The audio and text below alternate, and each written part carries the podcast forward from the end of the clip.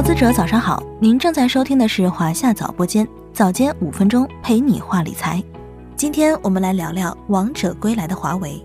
市场调研机构 Counterpoint Research 近期发布报告称，二零二四年的前两周，华为以智能手机销量第一的位置强势登顶中国市场。要知道，华为自二零一九年被美国实施制裁以来，销售份额就一直在下降，而今可算是梅花香自苦寒来了。华为 Mate 六零系列便是它这次王者归来的关键驱动因素。大家可能都知道，Mate 六零作为华为时隔三年再次推出的五 G 手机，它一出世就成了当时最为瞩目的焦点。回想去年八月二十九日，华为开启先锋计划。破天荒的将尚未正式发布的 Mate 六零 Pro 上线至华为商城。当大家还在眼巴巴等着秋季发布会的召开，第一轮发售的手机早已被抢购一空。而真到了九月二十五日发布会的那天，会上只字不提这款新机，只在末尾一曲《光辉岁月》中。员工们上台，把 Mate 六零当做荧光棒放在手中挥舞，这波操作着实令消费者眼前一亮。但真正要拉动销量，还得靠硬核技术。首当其冲的便是卫星通话功能。在上一代支持北斗卫星通信消息的基础上，新一代手机可以在没有地面网络的情况下，依靠卫星实现通话，遥遥领先于整个手机行业。有网友表示，这功能对户外爱好者来说很有用。关键时刻可以救命。此外，鸿蒙系统无疑是更懂中国人需求的。它不仅拥有与安卓、iOS 相对标的功能，也拥有更多针对中国人使用习惯优化的技术和功能。现在，鸿蒙的蛋糕已然越做越大。据余承东介绍，截至一月十八日，有超过两百家头部企业入局鸿蒙原生应用开发，包括支付宝、美团、京东等。在先进技术的助力之下，华为预计二零二三年销售收入将超过七千亿元，同比增长百分之九以上。这也是自二零二一年之后，华为年营收首次重回七千亿元大关。然而，市场环境依旧不容乐观。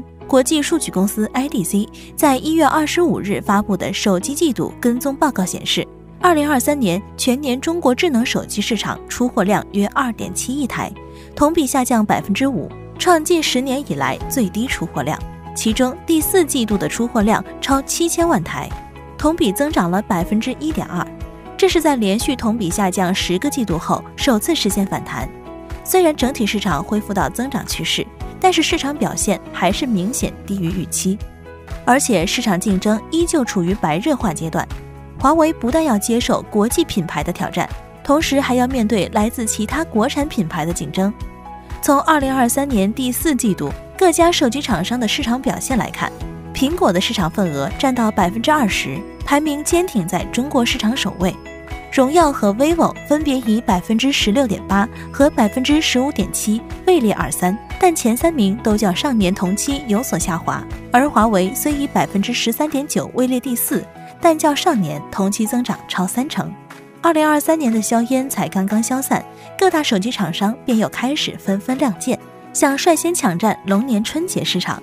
华为和苹果都推出了以龙年新春为主题的手机壳，realme、努比亚、红魔则推出了整套限定礼盒，内含手机、耳机等。不同于其他厂商在硬件上进行整活，一加和 vivo 在软件上推出了别出心裁的设计，也就是龙年新春相机水印。由此可见，厂商们都牢牢把握了这次春节的契机，来提升自身品牌影响力和销量。可以预见，二零二四年中国手机市场的巨头之争将更为焦灼。随着五 G 和 AI 技术的快速发展，厂商们都在紧跟技术趋势，积极研发及布局 AI 等新兴技术领域，同时顺应市场需求和变化。一方面，在供应链企业的选择上更加严格，注重高质量、高可靠性。确保供应链的畅通和稳定。另一方面，进一步丰富采购渠道，提高整个供应链的效率和响应速度，降低成本和风险，最终谋求提升自身产品整体的竞争力。